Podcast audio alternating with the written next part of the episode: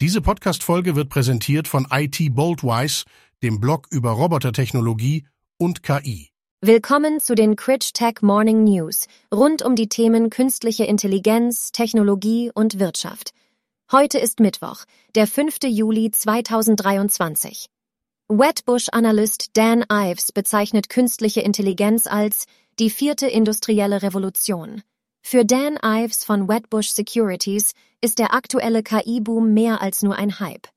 Gegenüber CNBCs Squawkbox Asia bezeichnete Ives künstliche Intelligenz kürzlich als die vierte industrielle Revolution, die vor der Tür stehe.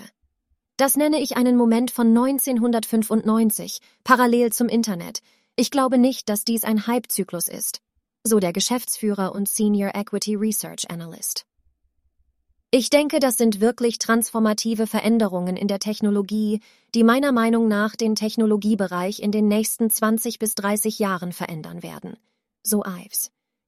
Ich denke, wir beginnen gerade erst mit dem, was unserer Meinung nach der Beginn eines neuen Tech-Bullenmarktes ist, obwohl viele der Bären weiterhin wirklich skeptisch sind.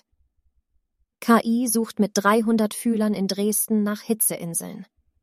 Um sich für den Klimawandel zu rüsten, hat ein Dresdner Konsortium rund 300 eigens dafür entwickelte Stadtklimasensoren im urbanen Raum installiert.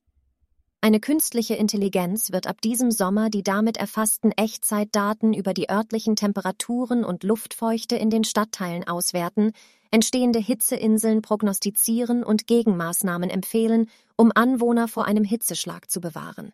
Die Daten sollen in die künftige Stadtplanung einfließen. Das geht aus einer Mitteilung der Landeshauptstadt Dresden hervor.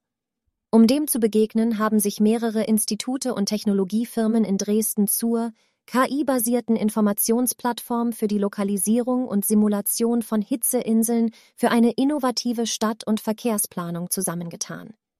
Die zielt darauf, lokal möglichst genau entstehende Hitzeinseln vorherzusagen und dagegen vorzugehen. Angesichts der puren Zahl der Sensoren, die die Partner dafür brauchen, haben sie keine teure meteorologische Standardtechnik verwendet, sondern eigene Stadtklimasensoren entwickelt.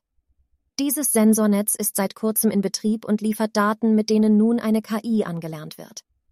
Jedes zweite deutsche Start-up nutzt künstliche Intelligenz.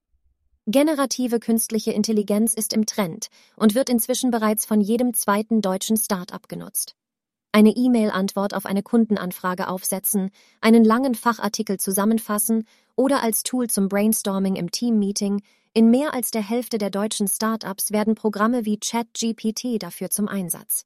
Das sind Ergebnisse aus einer Befragung von 203 Tech-Startups im Auftrag des Digitalverbands Bitkom Berlin. Startups sind Vorreiter beim Einsatz neuer Technologien. Eine so schnelle und breite Nutzung generativer KI durch Gründerinnen und Gründer sollte ein Signal an die gesamte Wirtschaft sein. Alle Unternehmen, auch kleine Handwerksbetriebe und Selbstständige sollten prüfen, wo künstliche Intelligenz sinnvoll eingesetzt werden kann, sagt Niklas Weltkamp, Mitglied der Bitkom Geschäftsleitung. Drohnen sollen Kampfjets in Zukunft schützen. Kampfflugzeuge sollen künftig von Drohnenschwärmen begleitet werden. Dafür braucht die Bundeswehr künstliche Intelligenz. Das Planungsamt der Bundeswehr hat Airbus Defence and Space jetzt mit einer zweiten Studie dazu beauftragt. Wie das Handelsblatt exklusiv erfuhr, will das Münchener Unternehmen spezielle Schwarmalgorithmen zusammen mit zwei Start-ups erproben. Viele Experten sehen die Gefahr von Drohnenschwärmen vor allem darin, dass sie relativ leicht nachzubauen sind. Wer die nötige Software besitzt, könnte sich Kleinstdrohnen im Internet bestellen und diese bewaffnen. Eine andere Befürchtung ist, dass ein Drohnenschwarm außer Kontrolle gerät. In den USA gibt es Forderungen nach einer Regulierung von Drohnenschwärmen. Die Amerikaner sehen einen Regulierungsbedarf für Schwarmtechnologie und ich halte das für notwendig und sinnvoll, sagt Lorenz Meyer. Er ist Mitgründer von Auterion, einem Schweizer Spezialisten für Drohnensoftware. Ein Mensch sollte den Plan sehen und bestätigen müssen, bevor er ausgeführt wird. Zudem sollten Drohnenschwärme keine allgemein gefassten Aufträge erhalten, sondern Aufgaben, die zeitlich, örtlich und in Bezug auf die Einsatzmittel wie bewaffnete und unbewaffnete Drohnen klar eingegrenzt sind, empfiehlt Meyer. Mehr Details zu diesen News finden Sie über den Link in den Show Notes.